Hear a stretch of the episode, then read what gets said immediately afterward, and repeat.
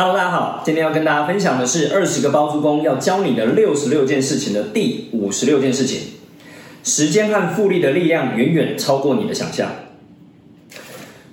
在包租公包租婆的世界里面呢，我们讲说跟房地产有关，我们得从房地产的角度里面去谈谈时间跟复利。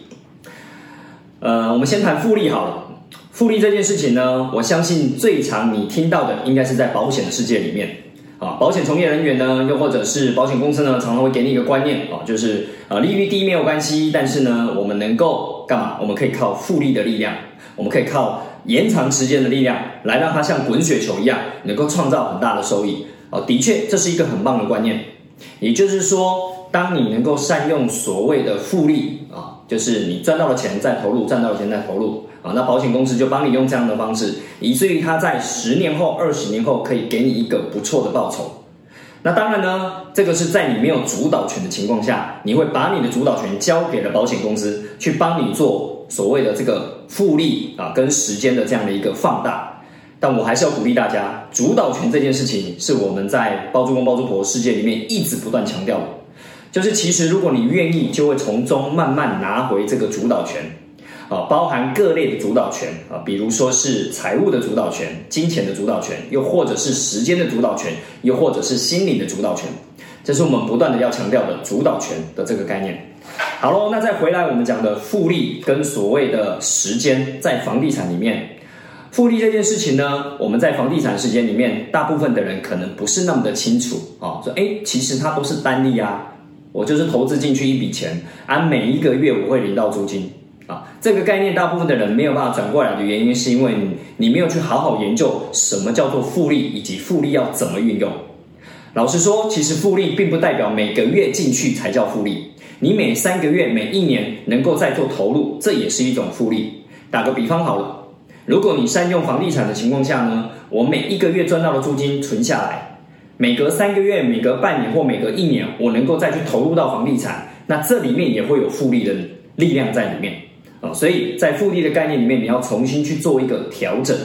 再来呢，我们讲时间，时间在房地产里面有两大好处。第一大好处呢，其实跟通膨有关。所以呢，当它通膨的情况下呢，我们的房地产在早些年，我们可能用价值五百万买到的房地产，过了十年，它可能会变成七百万。这样的时间呢，伴随着通膨的情况下呢，啊，如果你能够善用的话，那它会有一定增值的空间。我们不讲房地产被炒作的那个增值，我们讲的是房地产因为通膨的关系，它会有一个类增值的概念在里面啊。其实并不是代表说，哎，我们有多厉害，而是你看懂了这个概念，你就会提前进入之后，等它哦，因为通膨的方式去做增值，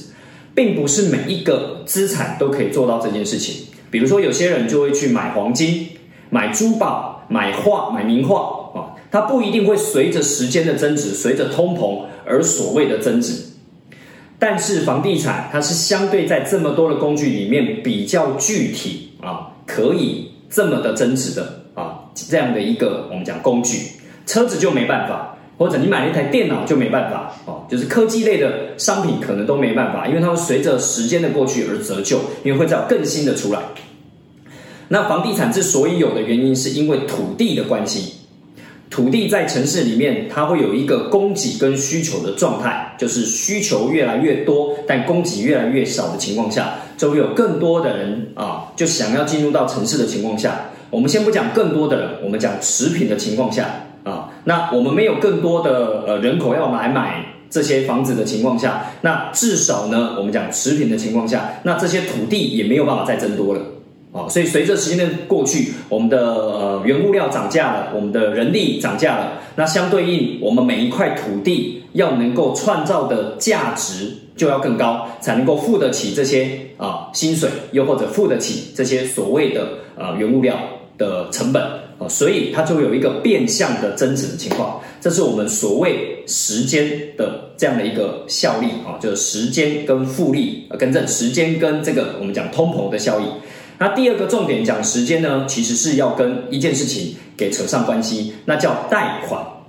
贷款的这个逻辑呢，在这个整个我们讲社会上的银行里面的逻辑呢，它是会根据所谓的估价，能够再让你贷款的一个状态。所以呢，这间房子我当年可能买了五百万，银行估价也是五百万，那我也只能够用这个五百万打个八折贷款出来，哦，就贷八成的意思。但如果过了十年，它变成了七百万，那这七百万我就可以用七百万打个八折，哦，八七五十六，我就可以贷款五百六十万出来。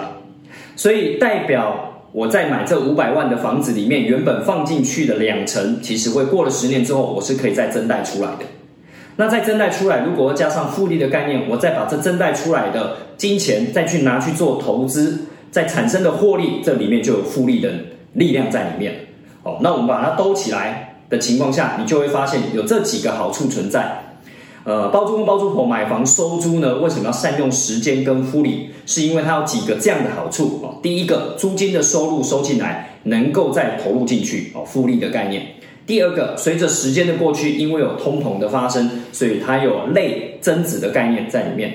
第三个，因为有所谓的贷款的这样的一个机制，哦，房贷这样的一个机制，所以过了五年、十年，当房价增长了之后呢，银行可以重新估价，再贷款更高的金额给你，所以你又可以再把钱拿回来，再做投入这样的一个观念。所以以至于你能够把时间跟复利在房地产里面善用到相对的极致，好，这个是在我们这一集里面特别要提醒大家的观念，也是善用的一个技巧跟方法，提供给大家。那我们今天的分享就到这边，感谢大家，拜拜。